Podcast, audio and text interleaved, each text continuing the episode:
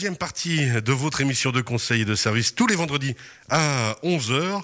Notre, euh, c'est une nouvelle un peu experte hein, qui nous a rejoint. C'est votre deuxième émission, Sylvie, c'est bien ça? Oui, c'est la deuxième. Sylvie Crozet de SC 4 Sitting Service, SC 4 Sitting-service au pluriel.ch.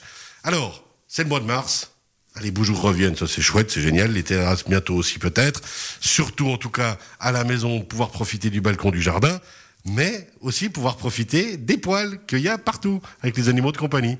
Oui, ben avec euh, les chats, les chiens. Euh, moi, je suis plus spécialisée sur les chats, mais euh, en fait, ceux qui sortent, on... la mue est observée fréquemment au printemps, parce que ben il y a un petit peu plus de poils hein, au printemps, vu que le... la doudoune, la fourrure d'hiver. Il faut qu'elle s'en aille gentiment. Bah oui, c'est un petit peu plus light en automne parce que les, poils d'été sont plus légers. Mais euh, là, au printemps, il y a vraiment beaucoup et il est vraiment important de, brosser euh, régulièrement son animal de compagnie parce que euh, il peut y avoir des soucis. bon, déjà les vomissements. Ah bah oui, parce qu'à force de se lécher, pour se nettoyer, bah forcément, ils avalent Voilà. de poils. Donc euh, ils vont vous cracher des boules de poils. Il existe des pâtes ou comme ça qui peuvent les aider à se soulager ou ils mangent de, de l'herbe à chat aussi. Ça aide aussi à, à sortir les poils. Maintenant, s'il y a vraiment beaucoup, beaucoup de poils, il faut faire très attention parce qu'un animal qui n'est pas suffisamment brossé, il peut aller jusqu'à l'occlusion intestinale. Ah Et ouais. là, ça peut, c'est un petit peu plus grave. euh, ça peut même aller jusqu'à l'opération. Donc, euh, parce qu'autrement, votre animal, ben, il est. Il est, il est poutre. Alors poutre, justement, ouais. c'est l'idée de pouvoir euh, le- le- les brosser régulièrement.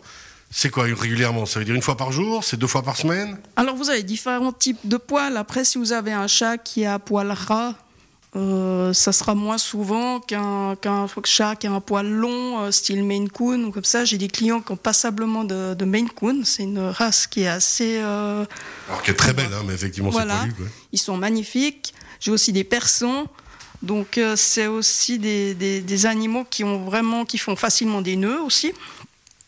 Donc c'est pas très agréable d'avoir des nœuds dans, dans le poil, ça peut les ça peut leur faire du mal. Et euh, j'ai eu une cliente justement à Viona qui m'a appelé un petit peu au secours parce que son chat, euh, pouvait pouvait plus le toucher, hein, c'était vite vu. Et moi j'ai pas pu le toucher non plus parce qu'il avait une monstre boule de poils sur le dos. Et c'était tellement noué que ben le Ça lui ben, faisait le- hyper mal, on ben, ça lui faisait hyper mal, vous ne touchiez plus. Donc euh, le seul conseil que j'ai pu donner à la cliente, euh, c'est d'aller chez le vétérinaire, le mettre sous sédation et raser. Ah, c'est ça. hein. Parce que même raser, moi j'avais la tondeuse aussi, mais euh, on ne touchait pas le chat. Il l'a mordu, euh, il l'a griffé. Ah, il était pas bien. Non, il n'était pas bien du tout. C'est des brosses spéciales qu'il faut Parce que alors vous devinez à quel point je suis novice. hein. Moi, mon chat, quand je suis arrivé où j'ha- où j'habite maintenant, il a dit écoute, c'est joli, il y a un jardin, on se reverra. Alors oui, il y a des- il y, a des brosses différentes. Vous pouvez vous trouver chez Qualipet. hein. Moi, j'en utilise euh, chez Qualipet. Autrement, vous avez le matériel professionnel qui est un petit peu plus cher. Forcément. Et puis, euh, vous avez des, des peignes aussi qui vous aident aussi un petit peu à défaire les nœuds. Donc l'essentiel, c'est vraiment d'observer, d'avoir quand même du bon matériel, on va dire, hein, Voilà. et d'observer son animal de compagnie, de prendre le temps de se Prendre dire ah temps, il faut voilà. faire. Puis voilà, bon, on, on peut se mettre soin. devant la télé avec une jolie petite émission, puis c'est parti quoi. Voilà. Maintenant, il y a aussi des, par exemple, les chats. Ils sont beaucoup moins enclins au, au brossage que les, que, que les chiens. Et euh, bah, en fait, il existe des gants avec des petits picots en caoutchouc. Et en fait, vous caressez votre, vous pouvez caresser votre chat et puis euh, vous Puis utilisez temps- ce gant et, vous Ah, enlevez les pas poils bête, morts. ça. Ouais, c'est c'est ce que je conseille aux gens qui ont qui ont eu un chat peut-être déjà adulte, qui l'ont pris en refuge, Qui a pas n'a a pas l'habitude. Là, on essaye déjà de les habituer un petit peu avec, les, avec ces gants.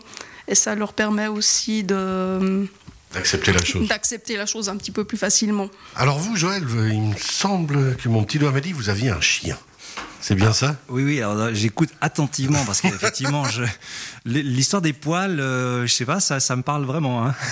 Ouais. Non, alors effectivement, et d'autant plus, moi j'ai un petit bulldog français. Et j'avais fait le, choix de, de, ce chien, je pense, parce que il avait le, poil ras. Alors je me suis dit, ça doit être euh, idéal, dans le sens tranquille, il perd pas trop les poils et tout va bien se passer. Eh ben, je peux vous garantir qu'effectivement, non, c'est pas, c'est pas le cas. Ça, ça perd, euh, ça perd terriblement les poils aussi, même des, des, petits poils courts comme ça. Qui... Et là, euh, j'ai eu la version automne avec un petit peu de perte de poils et la version euh, printemps. déjà maintenant, il y a beaucoup de perte de poils. Et effectivement, l'histoire du gant, c'est pas mal. Hein. Je crois que ça, ça, ça aide pas mal. Hein. ça peut être la bonne solution. Hein. C'est pas mal. Puis moi, j'avais aussi, par exemple, pour mes chats, quand on arrive, qu'il y a un peu plus de soleil, qui fait chaud, j'avais aussi le truc du papier ménage ou d'une serviette humide, puis vous passez simplement le, le, papier sur le chat et ça prend en fait avec vu que c'est humide bah, ça prend en même temps les, les poils euh, et qu'on peut aussi utiliser pour un chien alors bien sûr. Ok. surtout un petit à poil court comme euh, comme le bulldog. ce sera d'autant plus facile après, on m'a, on m'a dit aussi que l'alimentation pouvait avoir beaucoup de, d'effets. Euh, alors c'était ça, hein, on voulait attaquer ce point suivant ah, justement. pour moi, alors, non, non, mais, heureusement que vous êtes là. Vous comprenez, je, je, je suis à fond dans le sujet là, parce que ça, ça me... j'ai dû, j'ai dû investir dans un, dans un aspirateur, c'est un peu, euh, voilà. Ah ouais, le, lequel, le, en fait? le fameux de combat là. C'est ça. Celui dont on nous rabat. Ok. Ah ouais, c'est, quand même ça. Faut... Ah oui, non, mais c'est, juste pas possible. Hein. Je vous dis tout de suite. Puis alors du coup, alors justement, comme l'a demandé Joël, au niveau alimentation. Alors justement, au niveau alimentation, il faut faire attention qu'ils aient les, nutriments essentiels, que ce soit pour les chats ou les chiens. Par exemple, le zinc, les vitamines A, vitamine B. Il y a des compléments alimentaires qui existent aussi euh, pour ça.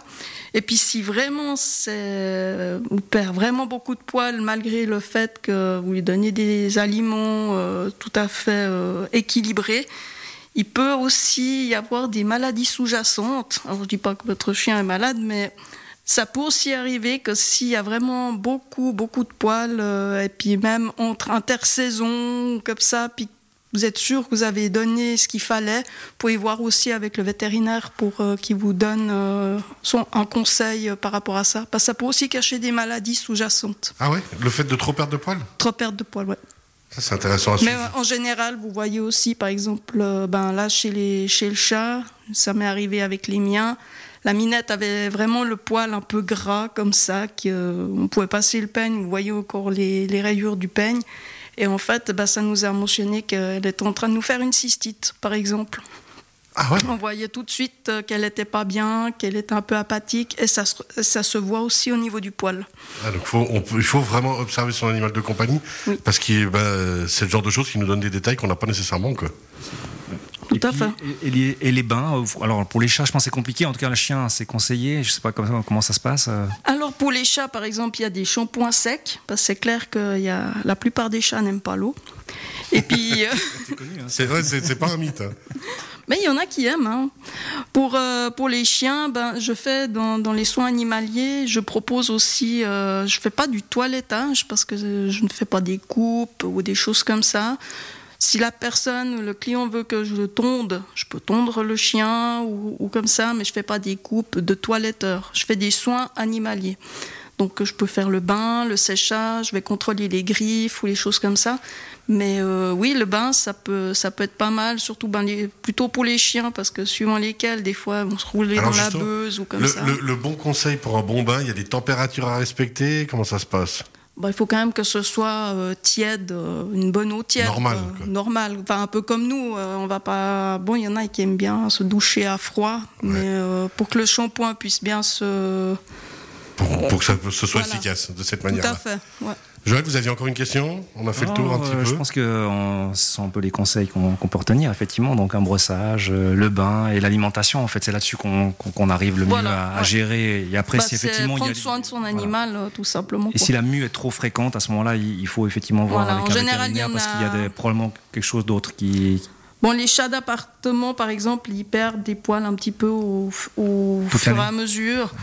Mais euh, le chat d'extérieur fait vraiment bien ses deux mus. Euh, on, sent vraiment la différence. Oui.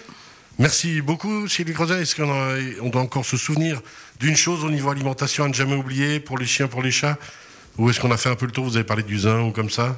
Oui, alors, ben, comme je dis, il y a des, compléments alimentaires. Si les gens ont des, questions comme ça, ils peuvent euh, prendre contact avec moi. Directement avec vous. Directement avec moi. Et puis après, on regarde directement avec l'animal en question. Parce qu'il faut que je voie l'animal, il faut qu'on puisse discuter. On ne peut pas dire il manque de vitamine A, de B ou de C.